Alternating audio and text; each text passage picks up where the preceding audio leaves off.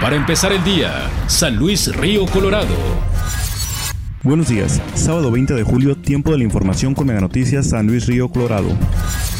El presidente municipal Santos González Yescas comenta respecto al tema de los productores de ladrillo, ya que hasta la fecha continúan encendiendo los hornos dentro de la mancha urbana, a pesar de que se había declarado que a partir del primero de junio ya no se les permitiría. Dijo que se dejó de usar la fuerza pública para evitar enfrentamientos que pongan en riesgo la integridad física de ambas partes, productores y elementos de seguridad.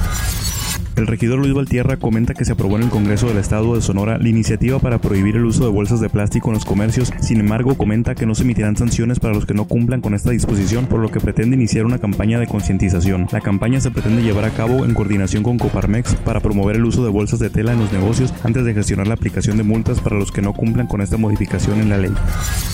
Durante sesiones ordinarias de Cabildo se presentó la solicitud de autorizar al ayuntamiento para firmar con el Instituto Nacional de Suelo Sustentable un contrato de mandato a título gratuito con el objetivo de beneficiar a más de 400 familias que habitan las colonias Olivos y Villa Florida, permitiéndoles a los habitantes la regularización de predios gratuita. La propuesta se aprobó por unanimidad debido al gran beneficio que esta conlleva a las familias sanluisinas. Las derivaciones en las tuberías de agua ocurren cuando varios usuarios se conectan a un mismo punto provocando que el dueño de la toma se le cobre el acumulado de los metros cúbicos consumidos en el mes, lo que provoca el descontento de ciudadanos por el costo excesivo en su recibo. De las 73.000 tomas de agua ubicadas en San Luis Colorado entre hogares y comercios, el 15% de esas tuberías sufren de derivaciones. El impuesto DAP que los recibos de la Comisión Federal de Electricidad manejan para el pago de luminarias en San Luis Río Colorado, no es necesario que los ciudadanos que no cuentan con iluminación en sus domicilios o que no posean recursos deba realizarse el cobro. Este acuerdo entre el municipio y la CFE lleva un 80% en el avance.